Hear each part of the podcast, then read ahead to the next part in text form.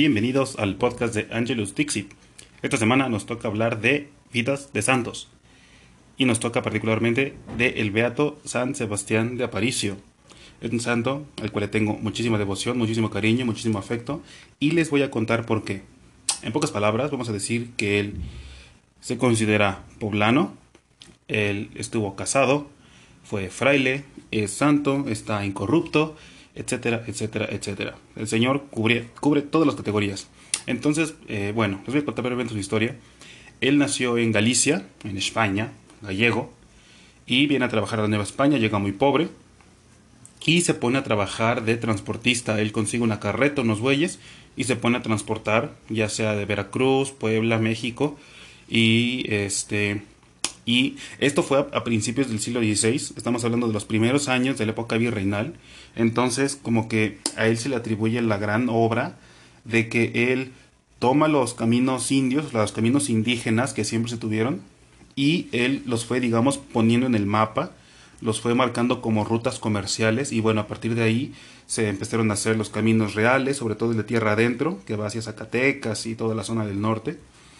Y vaya, o sea, esto es súper importante porque estos caminos, les digo, eran ya caminos que usaban los indígenas, pero durante el virreinato se aplanaron, se ampliaron, incluso muchos se allanaron. Y, o sea, vaya, estos caminos, queridos eh, oyentes, estos caminos se siguieron ocupando hasta los años 70 del siglo XX. O sea, por casi 500 años y más se ocuparon los caminos que pues digamos aquí el Beato Sebastián de Aparicio fue como poniendo en el mapa poco a poco. Entonces o sea es de esos eh, hay un libro que se llama Los Forjadores de México. Bueno Sebastián de Aparicio es uno de ellos porque fue de los que empezaron a abrir el mapa de la Nueva España. Entonces bueno pues trabajaba el señor no tenía familia entonces trabajaba mucho ganaba bien y pues por consiguiente se hizo de un billetote. Se hizo de haciendas y toda la cosa y bueno, eso eh, con el tiempo siguió trabajando. Se casó una vez y su esposa murió. Eh, sí, estuvo, estuvieron muchos, muchos años juntos. Y luego se volvió a casar una segunda vez, él ya anciano. Y se casó con una niña, seguramente algún matrimonio de compromiso algo así. Según 12 años, creo, o 14 años, o sea, una, una, una muchachita. Pero este eh, Sebastián de Aparicio la trataba más bien como su hija. De hecho, por ahí me contaron una vez que jugaba con ella, o sea, estaba jugando como si fuera su hija, y en una de esas la niña se cayó y se murió. Y así el, el beato volvió a quedar viudo por segunda vez. Entonces, pues ya, esto ya era muy anciano, ya dijo, no, ya, yo no me caso otra vez. Y entonces, fíjense, a los 71 años tomó el hábito de religioso. O sea, trabajó, se hizo de su billetote, o sea, estuvo así como en, en, la cumbre este material. Les digo, tenía haciendas, tenía todos. Ya anciano lo deja todo, lo da a los frailes, toma el hábito del ego. ¿Qué es esto del ego? Bueno, es decir que estos religiosos no, no iban a, a llevar la carrera, digamos, sacerdotal. Solamente iban a ser hermanos religiosos que iban a trabajar en el convento pero sin este, acceder a las órdenes religiosas, a las órdenes sagradas. Entonces, bueno, pues él feliz, ¿no? Porque pues, además ya anciano, se quedó del ego, tranquilo, y tomó el hábito en el convento de San Francisco el Grande de México. Los que son de México ya saben cuál es, el que está en la Avenida Madero, en el mero centro donde está la Torre Latinoamericana. Bueno, ahí en ese convento, este señor Sebastián de Aparicio, un señor, les digo, de billetote, así, viudo además, de 71 años, bueno, pues ahí tomó el hábito. Y bueno, la cosa es que, es que él era muy, muy querido por la gente, por los vecinos, y entonces por eso lo pusieron de hermano limosnero. Él tenía que salir todos los días a la ciudad, tocar puertas y pedir una limosna, por el amor de Dios, para que los, sus hermanos comieran. Y bueno, como era muy simpático y muy querido, todos le daban pues muchísimo, ¿no? Entonces, pues así vivió sus últimos años, o sea, estuvo casi 20 años de fraile, lo, lo, lo trasladaron a Puebla, también allá estuvo de limosnero y murió a los 90 años. O sea, de 90 años, después de haber vivido una larga vida, trabajado mucho, empezando pobre, siendo rico, se casó, enviudó, se volvió a casar, enviudó, eh, se hizo fraile y bueno, murió en paz y lo enterraron en el convento de San Francisco de Puebla, el que está ahí en el Boulevard 5 de Mayo, ese grandote precioso. Ahí lo enterraron. Resulta que con el tiempo sacan su cuerpo y ¡puff! Oh milagro, sorpresa o cosa maravillosa, está incorrupto, un verdadero santo. Entonces, bueno, inicia su proceso y lo canoniza, aquí tenemos que fue el Papa Clemente XII en 1768. O sea, poco más de 150 años después de su muerte, más o menos. Y, bueno, o sea, imagínense.